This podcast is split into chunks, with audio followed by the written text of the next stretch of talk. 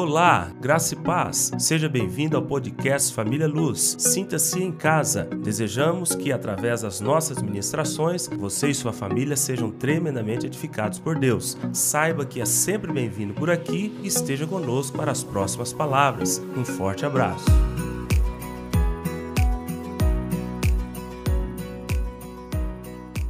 Então vamos para a palavra. Nosso tema hoje é E conhecereis a verdade, e a verdade vos libertará, parte 2. O pastor começou a ministrar essa palavra no domingo passado.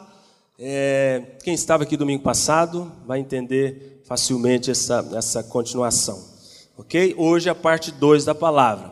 Nós conversávamos um dia é, sobre isso e ele me dizendo que já estava em crise com relação a esta, a essa porção das Escrituras, um versículo apenas, né? João 8, 32, e conhecereis a verdade, a verdade vos libertará. E aí, me falando algumas coisas, e acabei que eu fiquei pensando também naquilo, entrei em crise também, e o Espírito Santo falou coisas diferentes ao meu coração, eu creio que você vai ser edificado também nesse domingo. A palavra do domingo passado foi uma bênção, né? O objetivo do pastor no domingo passado, pelo menos foi o que eu recebi, foi o que o Espírito Santo é, colocou dentro de mim. O pastor conseguiu transmitir essa, essa santa indignação que está no coração dele para nós como igreja. Eu senti isso. É, nós precisamos, irmãos, de, de, de ter mais esse desejo de buscar a verdade. Foi isso que o pastor, de maneira resumida, quis passar para a igreja. Então, no domingo passado, eu saí daqui com essa também santa indignação de poder buscar mais, de, de, de querer buscar mais da verdade revelada de Deus na minha vida. Isso não é somente uma necessidade, mas uma possibilidade. Eu e você, nós precisamos de mais da verdade, e isso também é plenamente possível para nós. Você só precisa querer. Você só precisa desejar. Você acha que você já conhece muito de Deus? Você acha que você já conhece muito da verdade? Você acha que Deus não tem mais nada para revelar para você?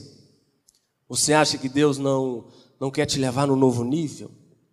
Ele ministrou no domingo passado falando de vários níveis. E o primeiro nível, o primeiro nível de revelação da verdade, conhecimento da verdade, nos leva a uma grande a uma grande bênção. Quem lembra qual é o primeiro nível de revelação de conhecimento da verdade? Uma pessoa que consegue subir esse primeiro degrau, desse primeiro nível, ela alcança o quê? Quem lembra? Salvação. Mas ele falou de vários níveis, se não me engano foram seis ou sete. Muitas pessoas param nesse primeiro nível de conhecimento, de revelação da verdade, que te dá esta bênção da salvação, alcançar a vida eterna. Mas Deus tem muito mais para nós. Deus quer te levar a um nível mais profundo, como nós cantamos aqui hoje. Deus quer te levar a um nível mais profundo de libertação. Deus quer te levar a um nível mais profundo de experiência com Ele. Deus quer te levar a um nível mais profundo de maturidade nele. Deus quer te levar a um nível mais profundo de cura na sua alma. Inclusive é o segundo nível, né? eu lembro que o segundo nível foi essa foi essa conquista da cura da alma, né? Algo muito importante, muito necessário para nós. Mas Deus quer te curar mais, Deus quer me curar mais. Pastor, eu já sou curado, plenamente curado. Deus quer fazer mais. Deus ainda tem áreas para mexer na sua vida. Deus ainda precisa entrar em áreas da sua vida que ele ainda não entrou. Pastor, será que tem áreas da minha vida que Deus não entrou? Tem. Tem áreas da minha vida que Deus ainda não mexeu, que Deus ainda não entrou. Então, quando uma pessoa diz que não precisa mais de conhecimento, de revelação da verdade, de avançar nesse, nesse caminho de busca desse conhecimento, ela está se auto-enganando, porque todos nós precisamos de mais revelação da verdade. E essa maior revelação da verdade vai nos levar, inevitavelmente, a muito mais é, desfrute em Deus, experimentar muito mais de Deus. Quanto você tem mais contato com a verdade, quando você se rende mais a ela, você com certeza experimentará muito mais de Deus. Você já parou para pensar no tanto de crente hoje dentro da igreja? Pessoas que conhecem, que têm contato com a verdade, que creem nela, que admiram ela, mas vivem como derrotados. Você conhece alguém assim? Você conhece alguém próximo de você que é crente, cristão, filho de Deus, salvo? Mas a vida dele, se você for comparar com quem está lá fora, com quem não conhece a verdade, você, é, é, em certos momentos, você até acha que a dos que estão de fora é melhor do que a dele. Isso acontece, eu conheço, você também conhece, eu tenho certeza. Pessoas que estão simplesmente flertando com a verdade, mas a verdade não entrou dentro delas. A verdade não, não teve ressonância dentro da, no coração delas e por isso não experimentam o que a verdade tem para eles.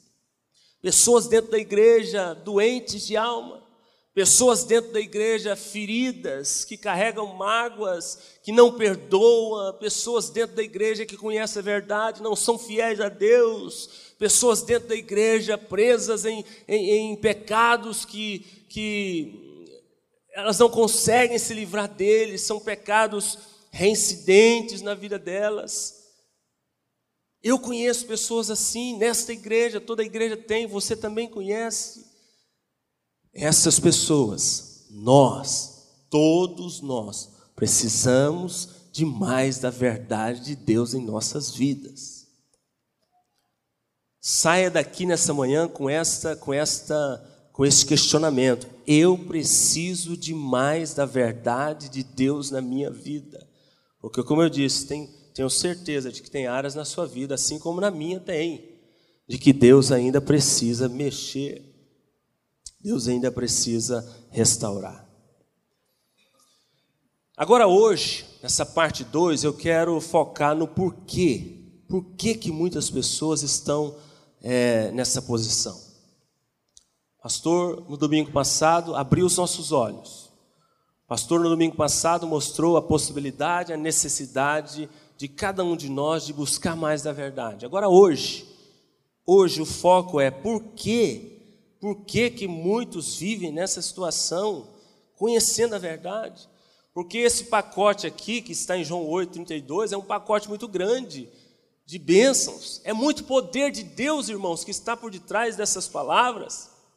E conhecereis a verdade, a verdade vos libertará. É muito poder de Deus que está disponível a você e a mim. E muitas vezes nós estamos pegando somente o, as migalhas, o, mordendo pedacinhos. Não, Deus tem toda a verdade para revelar na sua vida. E o desejo de Deus é que você desfrute de toda a verdade. Então hoje, como que nós podemos combater esse mal?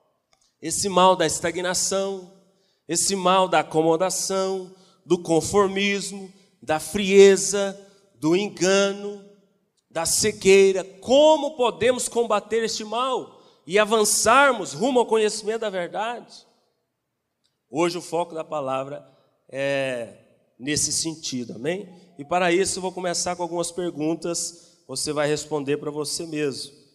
Por que alguns conhecem a verdade, têm contato com a verdade e não são libertos por ela? Por quê? Já parou para pensar? Ou são libertos somente num certo nível? Alcançam somente um certo nível, por exemplo, da salvação, que foi o primeiro nível, que aprendemos no domingo passado. Por que, que muitas pessoas só, só alcançam este primeiro nível e param nele? Estão na caminhada cristã há muito tempo já com Deus, não conquistam mais nada em Deus, não conseguem libertação da parte de Deus em outras áreas, a alma não é transformada, por quê? Porque alguns são libertos apenas em umas áreas e em outras não. Por que, que alguns começam no conhecimento, nesse caminho do conhecimento da verdade, da revelação da verdade, e param? Por quê? Por que, que muitos não somente param, mas muitos regridem, voltam? Quem conhece alguém que está desviado da fé e já foi da nossa igreja, levanta a mão. Quem conhece? Todo mundo, irmãos, todo mundo. Por que, que muitos começam e param? Por que, que muitos começam e voltam para trás, regridem? Por quê? Será que Deus limita o poder dele sobre nós? Você acha que Deus limita o poder dele é, é, em nossas vidas? Sim ou não? Não. Deus não limita. Deus quer derramar cada dia mais poder. Será que Deus limita o efeito da verdade sobre as nossas vidas? Dessa verdade, João 8,32? Será, será que Deus limita esse poder da verdade na sua vida? Não. Deus quer cada dia dispensar mais verdade sobre a sua vida e o efeito dela sobre você. Será que Deus só nos quer libertar numa certa medida, num determinado período de nossas vidas, noutros não? Será que Deus só quer nos libertar, liberar poder sobre o nosso espírito, alma não, corpo não? Será que Deus só quer alcançar o seu espírito? Flávio Augusto. Ou também alma e corpo. Eu tenho certeza de que definitivamente esse não é o propósito de Deus para nós. Deus deseja revelar a sua verdade e nos fazer desfrutar dela de maneira contínua, progressiva e completa. Diga amém por isso. Deus deseja revelar a sua verdade sobre a sua vida, sobre a minha vida, de maneira contínua, progressiva, ou seja, aumentando a intensidade cada dia mais, e completa. Completa. Todos os filhos podem viver essa realidade. É por isso que a Bíblia diz lá em Filipenses, capítulo 1, versículo 6, um texto muito conhecido. Lá a Bíblia diz assim: Aquele que começou a boa obra um dia, ele há de completá-la. Então, o trabalho de Deus, ele é completo na vida dos seus filhos. Aquele que começou a boa obra, ele vai terminar um dia. Que dia? No dia de Cristo, lá no fim. Então, um dia Deus começou a obra na sua vida, Ele está continuando essa obra, e o intuito dele é terminar essa obra. Terminar essa obra. Agora, é bem verdade que muitas pessoas é, atrapalham Deus a continuar essa obra na vida deles. É bem verdade que muitas pessoas, é, não obedecendo a própria verdade, é, desvia o foco de Deus em suas próprias vidas. Porque Deus não trabalha na vida de ninguém fora da sua palavra, a própria verdade. Deus só trabalha na vida daqueles que estão aqui dentro. Então, se você está no, dentro do propósito, você está no centro da vontade, se você está ouvindo a voz dele e obedecendo, ele vai continuar a obra e vai até o fim, vai completá-la. Se você não está ouvindo, se você está resistindo, se você está saindo do centro, se você está envolvido com outras coisas, não tem como ele completar a obra. Pastor, Deus faz isso? Faz, porque é a palavra dele que ensina. Ele trabalha conforme o que ele mesmo determinou. Ele só age em nossas vidas baseado dentro dos seus próprios princípios. Não tem como Deus agir na vida de um filho dele fora da palavra, não tem como. Então, se você está fora da palavra, fora de algum princípio, não tem como Deus continuar essa obra e completá-la. Ela vai ficar incompleta. Mas é por culpa de Deus? Não. Deus é perfeito, Deus não erra. Os seus planos são perfeitos. O problema está muitas vezes em nós, nós. Eu quero ler uma sequência de textos agora, agora você vai abrir comigo, para a gente entrar na segunda parte da palavra aqui. Provérbios 4, 18. Provérbios 4, 18. Quem achou, diga amém. Mas a vereda dos justos é como a luz da aurora, que vai brilhando mais e mais, até ser dia perfeito. Ou seja, o que a Bíblia está dizendo? Que a minha vida, o trabalho de Deus na minha vida e na sua vida, com relação a essa revelação da verdade, conhecimento da verdade, acontece como a luz da aurora. Ela nasce, vai ganhando brilho, vai ganhando força, vai mudando de lugar, até chegar no final, até completar o ciclo. Assim Deus age na minha vida e na sua vida. Oséias capítulo 6, versículo 3, um pouquinho mais para frente. Oséias capítulo 6, versículo 3. Texto também bem conhecido. A Bíblia diz: Conheçamos e prossigamos. Então são duas coisas. Você tem que conhecer. Eu penso que esse primeiro estágio aqui, essa primeira etapa, não é tão difícil todos já conseguiram ela. Agora, o que, que você precisa fazer? Passar para a segunda etapa, para o segundo nível. Prosseguir em conhecer ao Senhor. Então a Bíblia diz: conheçamos e prossigamos. Diga comigo, eu preciso prosseguir. É isso, é isso. Mais um texto. Lucas 9, 62. Lucas 9, versículo 62. A Bíblia diz: Mas Jesus lhe replicou: Ninguém que tenha posto a mão no arado e olha para trás é apto para o reino de Deus. Então, uma vez que você colocou a mão no arado, fez aliança com Ele, começou a ter esse contato com a verdade e a caminhar no caminho da verdade, você pode voltar para trás? Você pode tirar a mão do arado?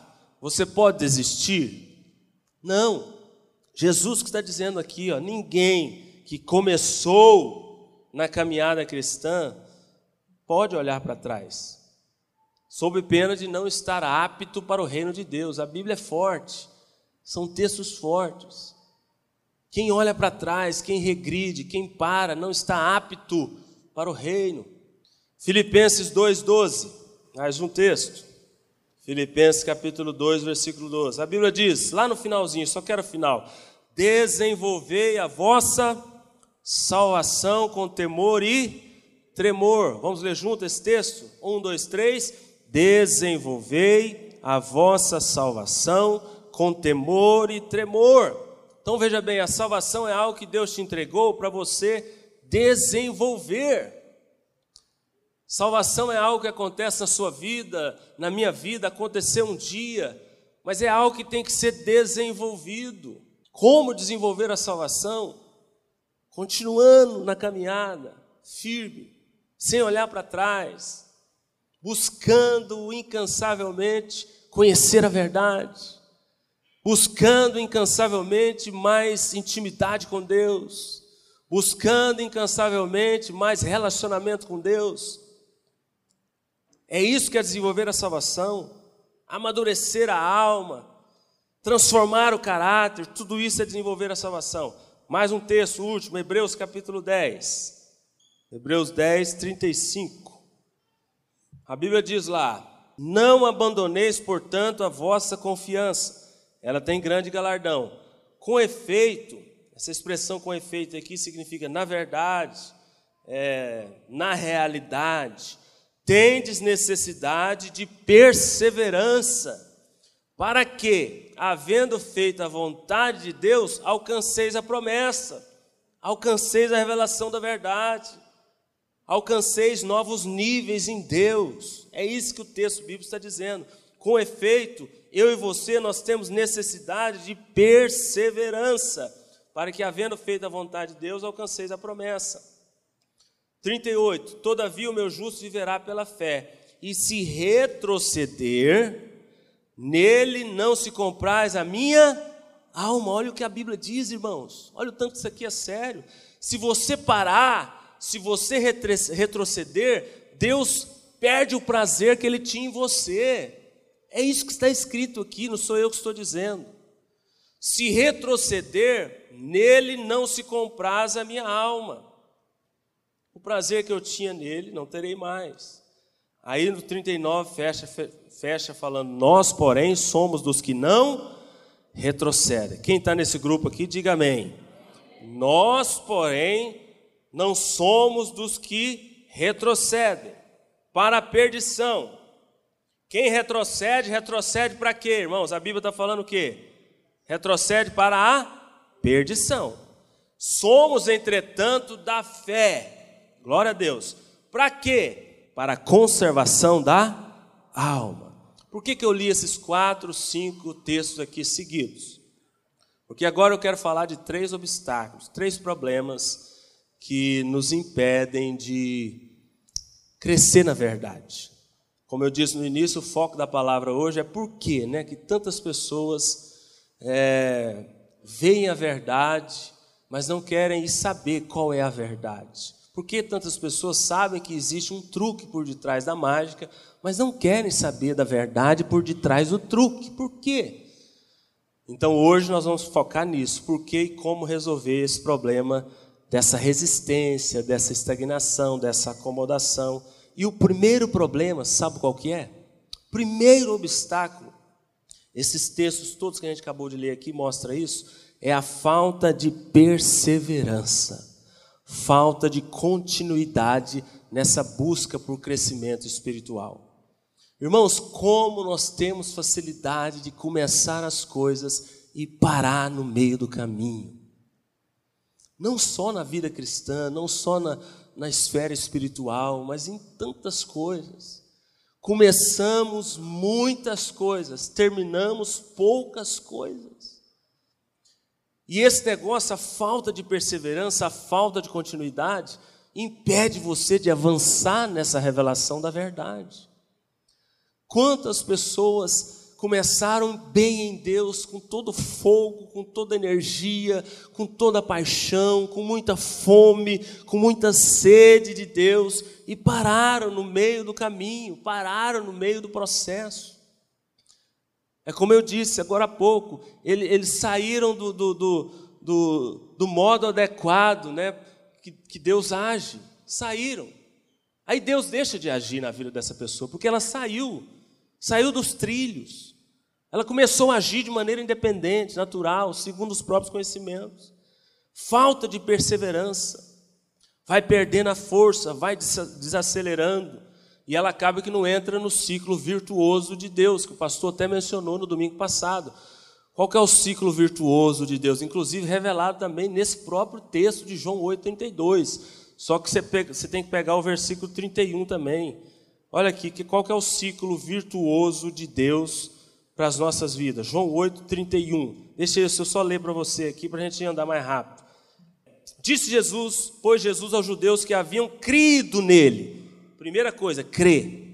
Observa o ciclo aí. Aí depois ele continua: se vós permanecerdes, opa, então crê, depois permanecer.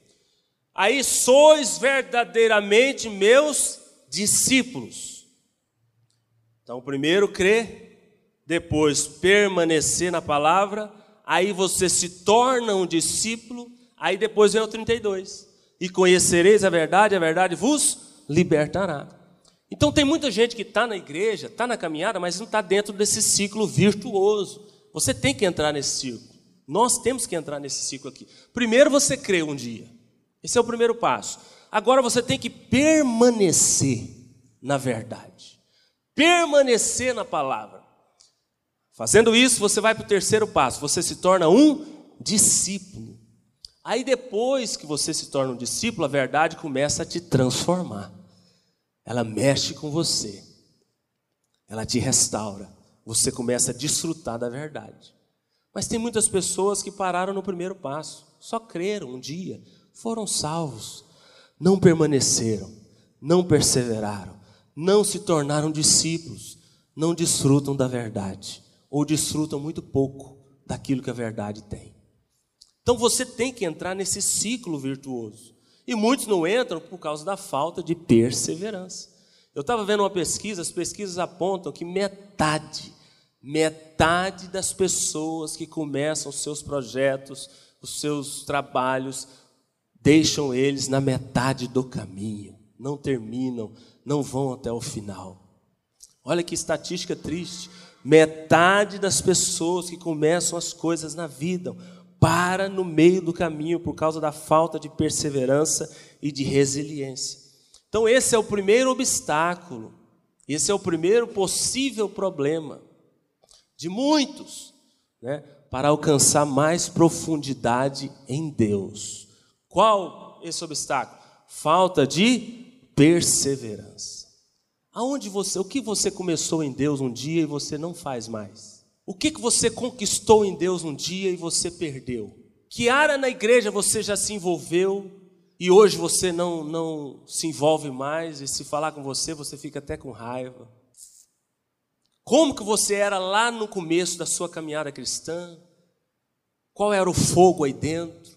Qual era o tempo que você gastava com Deus lá quando começou, como que é hoje. Você lia a Bíblia todos os dias, você orava, você tinha o tempo com Deus. Hoje não faz mais.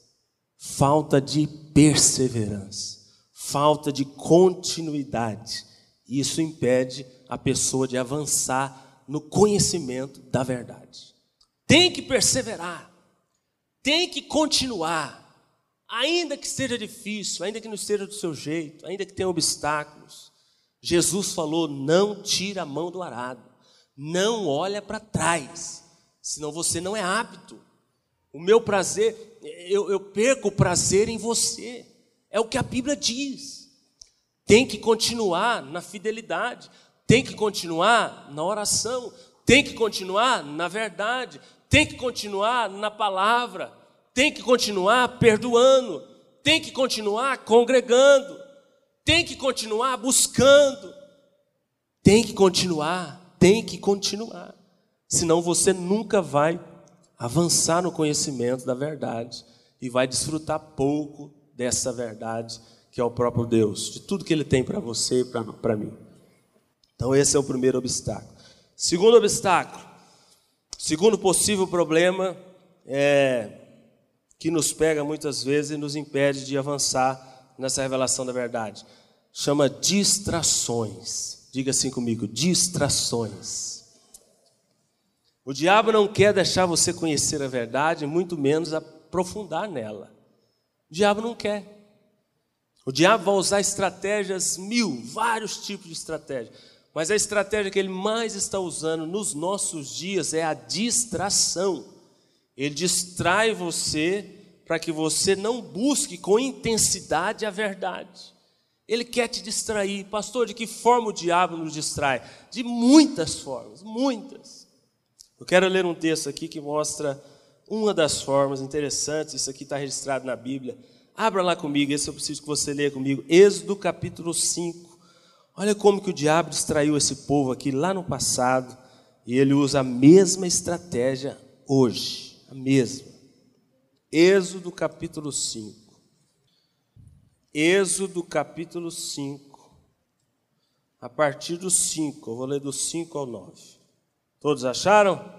Êxodo 5, do 5 ao 9.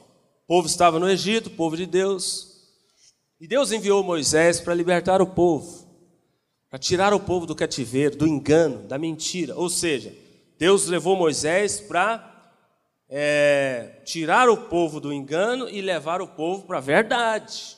E Faraó na Bíblia representa quem?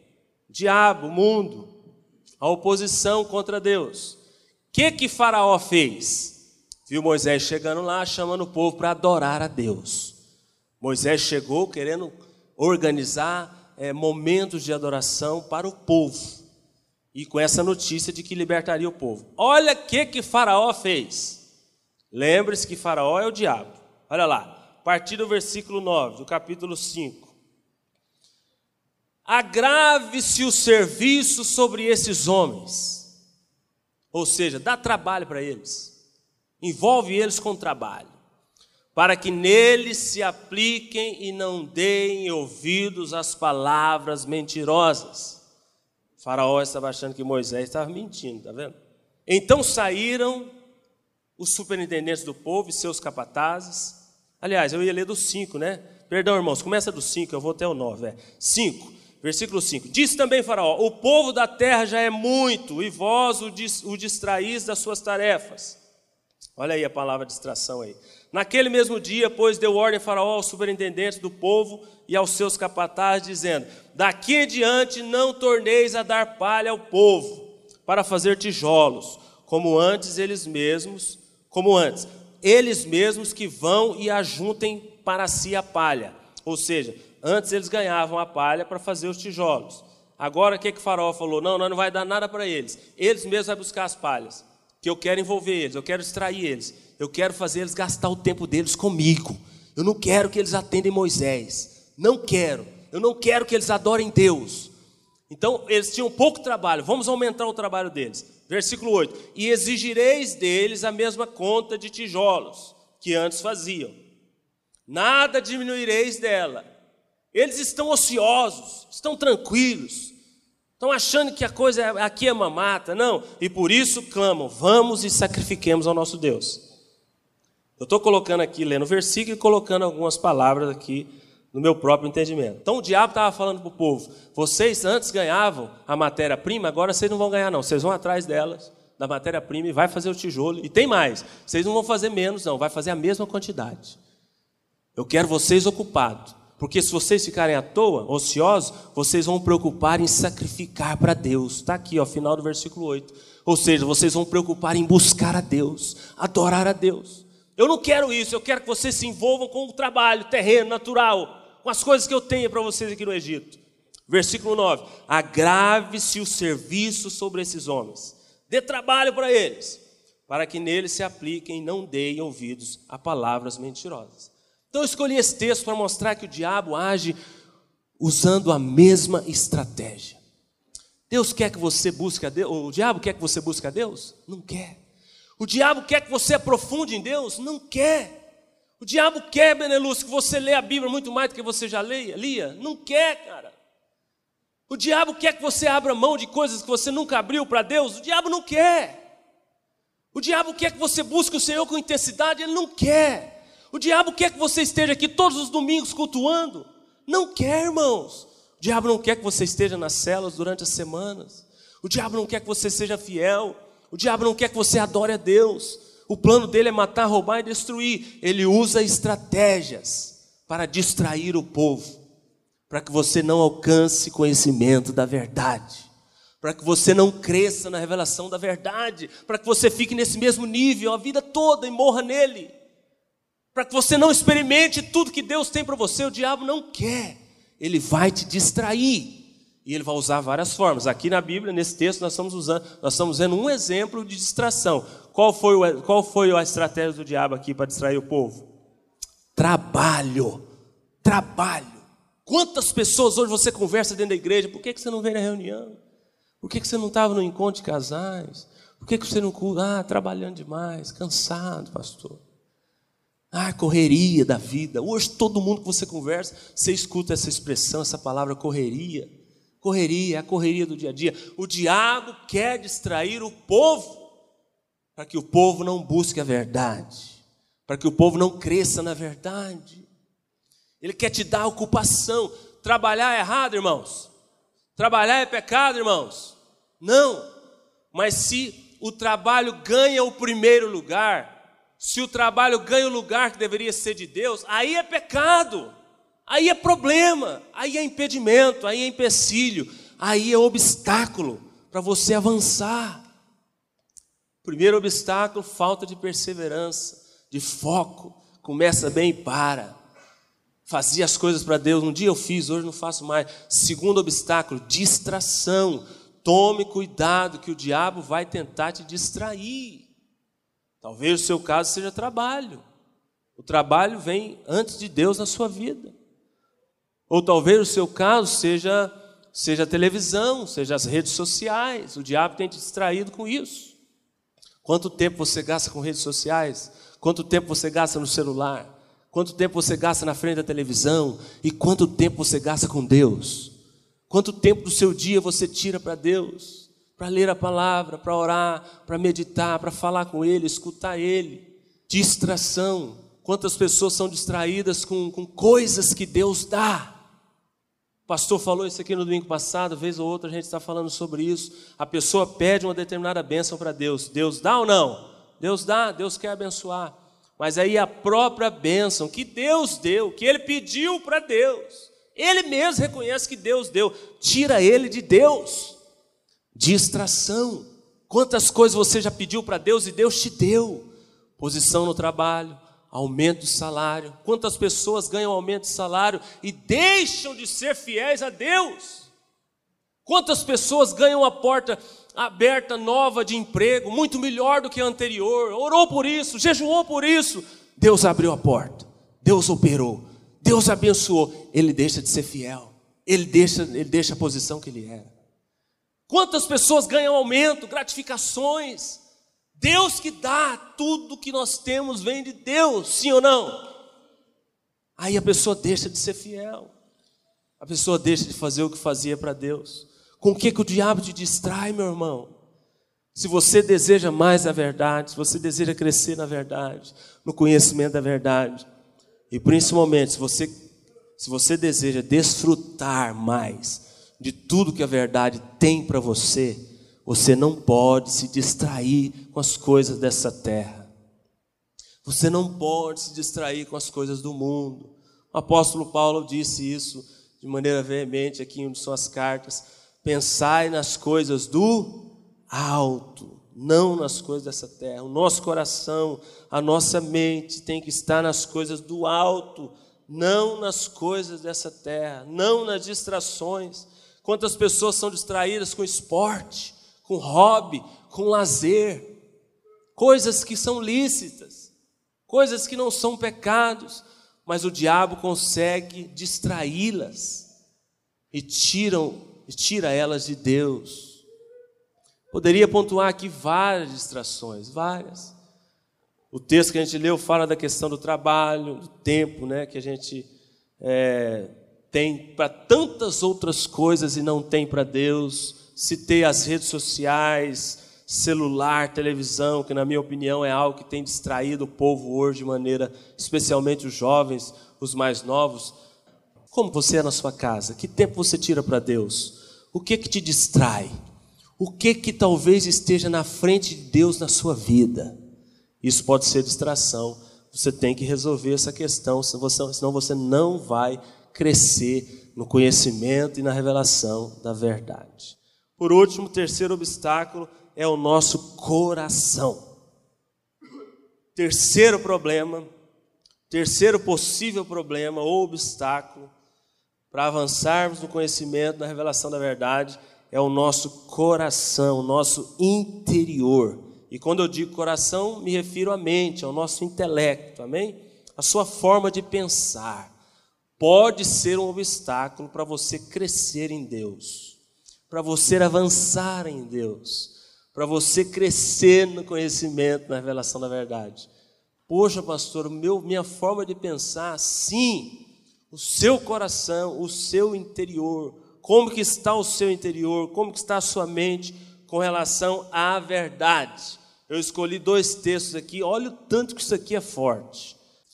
2 Timóteo 3, versículo 7. 2 Timóteo 3, verso 7. Paulo vem falando lá de cima sobre os últimos dias, é, tempos difíceis e características do comportamento das pessoas nesses últimos dias, ok? É o que ele está falando aqui a partir do início do capítulo. Mas nós vamos lá para o 7. Versículo 7 ele fala assim: ó, que aprendem sempre e jamais podem chegar ao conhecimento da verdade. Olha para cá. Eu fiquei intrigado com esse texto aqui, meditando nele. Como é que uma pessoa pode aprender sempre? Aprender sempre e jamais chegar ao conhecimento da verdade. Como que isso acontece? Me explica. Por que, que isso aqui está na Bíblia? Pessoas que aprendem, aprendem, elas não deixam de aprender. A verdade está chegando nelas. Elas aprendem, mas aí o texto, o final do versículo fala assim: ó, jamais chegam ao conhecimento da verdade. Que coisa! Eu fiquei pensando aqui, intrigado com esse negócio. O que que se isso acontece, irmãos? Vou te explicar. Com aqueles que têm o contato com a verdade, preste atenção aqui. Admiram a verdade, creem na verdade, mas não vivem a verdade, não praticam a verdade. Ou seja, tais pessoas resistem à verdade. Então nós estamos vivendo nesse tempo. Você e eu, nós estamos nesse tempo últimos dias. Estamos tendo muito contato com a verdade. A verdade está chegando. A verdade está batendo aí no seu coração, na sua mente. Deus não está deixando de falar, Deus está falando. Dia após dia, domingo após domingo, circunstância após circunstância das nossas vidas. Deus está falando, a verdade está chegando. Nós cremos nela, nós admiramos ela, nós temos contato com ela, mas nós não vivemos ela nós não praticamos ela. ou praticamos só um pouquinho, parcialmente, do jeito que a gente acha que tem que ser. Eu vou só um pouquinho, eu não vou do jeito que Deus está pedindo, não. Eu vou do jeito que eu acho que tem que ser. Nós somos assim, irmãos. E isso é um grande obstáculo para que você avance, cresça, passe de fase, passe de nível no conhecimento da verdade, do próprio Deus. Como que está a sua mente? Como que está o seu coração? Você está nesse grupo?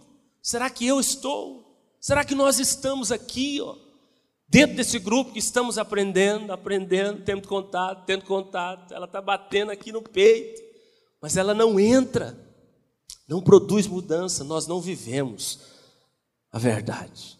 Ela é muito bonita aqui, Edmond, nos ouvidos, mas ela não desce para o coração, nós não vivemos ela. Algumas áreas da minha vida eu vivo a verdade, outras eu não vivo, outras eu jamais vou viver. Tem pessoas que já determinou no coração, algumas áreas da minha vida eu não vou viver a verdade. Como que você quer crescer no conhecimento de Deus? Como que você quer ter intimidade com esse Deus? Como que você quer desfrutar daquilo que a verdade tem para você? Como? E a Bíblia chama isso de mente cauterizada. Eu vou ler um texto aqui que fala sobre isso. 1 Timóteo, volta só um pouquinho, está pertinho aí. Essas pessoas são consideradas corrompidas na mente, é o que a Bíblia está dizendo. Reprovadas quanto à fé, não avançam. Inclusive, pode ir lá para esse outro texto que eu falei, 1 Timóteo capítulo 4. 1 Timóteo capítulo 4. Mas aqui onde eu estava, a gente acabou de ler no verso 9. A Bíblia diz assim, ó, eles, essas pessoas aqui, ó, que aprendem, aprendem, jamais chegam ao conhecimento da verdade. Eles, todavia, não irão avante. A Bíblia está dizendo. Quem resiste à verdade não avança no conhecimento da verdade. Não avança em Deus e não desfruta do que a verdade tem.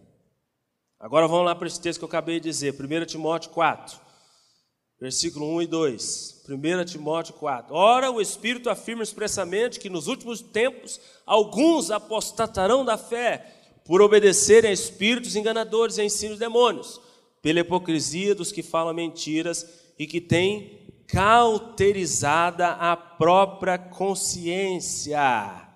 O que é mente cauterizada? O que é cauterizar? Você já parou para pesquisar essa palavra? Quando você vê uma palavra diferente na Bíblia, você tem que ir atrás do significado. Isso ajuda no conhecimento e no entendimento do texto. Tem gente que vê muitas palavras diferentes na Bíblia e deixa passar batido. O que é cauterizar? Significa queimar com cautério. Cautério é uma substância corrosiva que você coloca na ferida e faz, acelera a cicatrização, faz aquela casca grossa ser criada. Aí naquele lugar da ferida, onde foi cauterizado, aquele ponto ali, ele se torna insensível é por isso que quando a ferida está aberta, você toca, dói, sangra, qualquer coisa contamina. Quando é cauterizada, cicatrizada, aquela parte se torna insensível. Por que, que Paulo está usando essa palavra aqui, falando que muitos dentro da igreja, crentes, porque aqui nas cartas de Timóteo ele estava escrevendo para a igreja de Efésio. Timóteo era um discípulo de Paulo e pastor da igreja de Éfeso. Então ele estava falando para crentes, e esses crentes estavam com a mente cauterizada, ou seja, mente insensível. A verdade bate e não entra. A verdade chega e não transforma. Diga assim: Senhor, me livra desse mal, me livra, me livra de ter uma mente cauterizada. Mas está aqui, ó. Paulo está chamando a atenção de pessoas que criam em Jesus, que já conheciam a verdade. Como que está o seu coração, para a gente fechar a palavra aqui? Como que está a sua mente? Você é um desses que tem a mente cauterizada, é insensível, tem áreas da sua vida que ninguém pode mexer, nem o próprio Deus. Ficou petrificado, a casca engrossou, ninguém mexe, nada muda. Não tem jeito de Deus mexer. A única pessoa que pode impedir é, Deus de mexer na sua vida é você mesmo. Ninguém mais pode impedir, só você mesmo pode impedir Deus de fazer algo no seu interior, no seu coração. São essas pessoas fechadas para a verdade. A verdade está em torno deles, tentando entrar. transformar, mas não consegue êxito. Esses são os, os que têm a mente cauterizada. Outras características de gente assim são pessoas frustradas com alguma coisa, alguém na vida, e não perdoam, não dão a segunda chance, não querem andar a segunda milha. Acabou, para mim aquela pessoa morreu, mente cauterizada. Deus está mandando você perdoar, Deus está mandando você andar a segunda milha, Deus está mandando você suportar, e a pessoa morreu para você? Mente, sua mente pode estar cauterizada. Aquela área da vida que que petrificou, engrossou, a pessoa ficou irredutível, nada muda, acabou, isso aqui para mim já, já era. São aquelas pessoas que não se cansam de ouvir a verdade, mas sempre resistem a ela, já falei. São aquelas pessoas insensíveis à voz do Espírito Santo. Ele fala, ele nunca deixa de falar, mas elas ignoram a voz do Espírito Santo. Vivem segundo os seus próprios conceitos. São aquelas pessoas que normalmente pecam de maneira consciente, sabendo que está pecando, mas são insensíveis ao constante convite do Espírito Santo ao arrependimento. Isso é uma mente cauterizada. Corra desse negócio. Hoje, se você na palavra sentiu alguma coisa, o Espírito Santo falou com você, isso aqui que eu falei, você se identificou de alguma forma, hoje mesmo você pode orar e Deus te libertar disso. Deus te livrar desse mal. Porque ainda ainda estamos no tempo de buscá-lo e invocá-lo. Ele ainda está perto. Você ainda pode ser transformado. A sua mente pode ser mudada. Ainda. Ainda estamos no tempo que ele está batendo a porta. Ele está batendo a porta para mexer nessa área da sua vida que talvez esteja cauterizada, insensível, petrificada, grossa, que você não gosta nem de falar. Mas que se não, não for tratada, você nunca vai avançar você vai ficar no mesmo nível. Ainda estamos no tempo do vinde a mim. Ele está te convidando hoje para que você possa crescer, avançar no conhecimento da verdade. Domingo passado, Deus falou conosco. Eu fui embora, eu creio que você também foi embora com esse desejo de buscar mais de Deus. O pastor nos trouxe essa, essa santa indignação e nós temos que preservá-la aqui dentro. E hoje eu falei de algumas coisas que talvez estejam te impedindo de prosseguir nessa busca. Você precisa de resolver essas questões, senão não tem como avançar. São três possíveis problemas, obstáculos. Primeiro, falta de perseverança. Começou em Deus, não para não, continua firme. Faça uma, uma, uma varredura no seu interior e veja coisas que você já fez para Deus e não faz mais. Volte a fazer. Faça uma varredura interior na sua mente, vê coisas que você foi um dia em Deus e não é mais. Volte a conquistar isso. Volte, Deus está te esperando.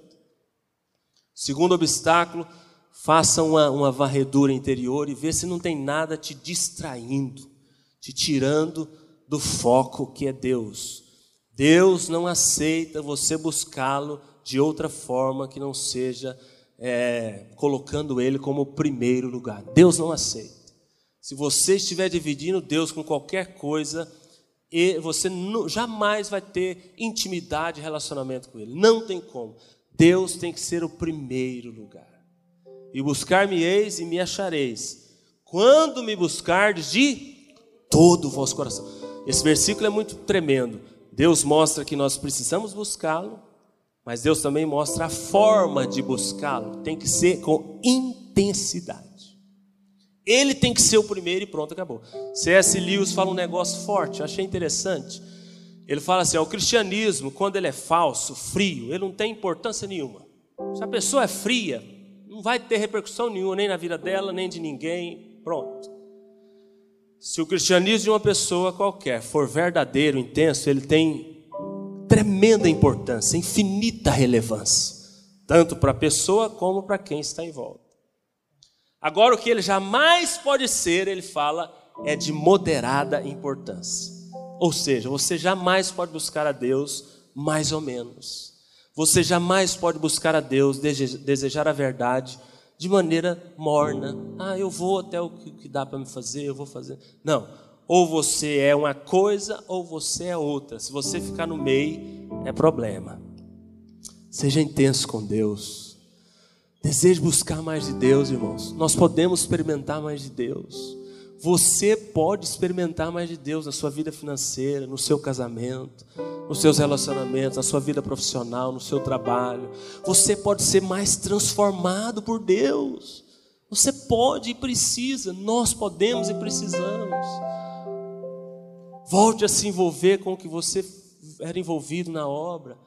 Volte a servir o Senhor com intensidade. Volte a ler a Bíblia.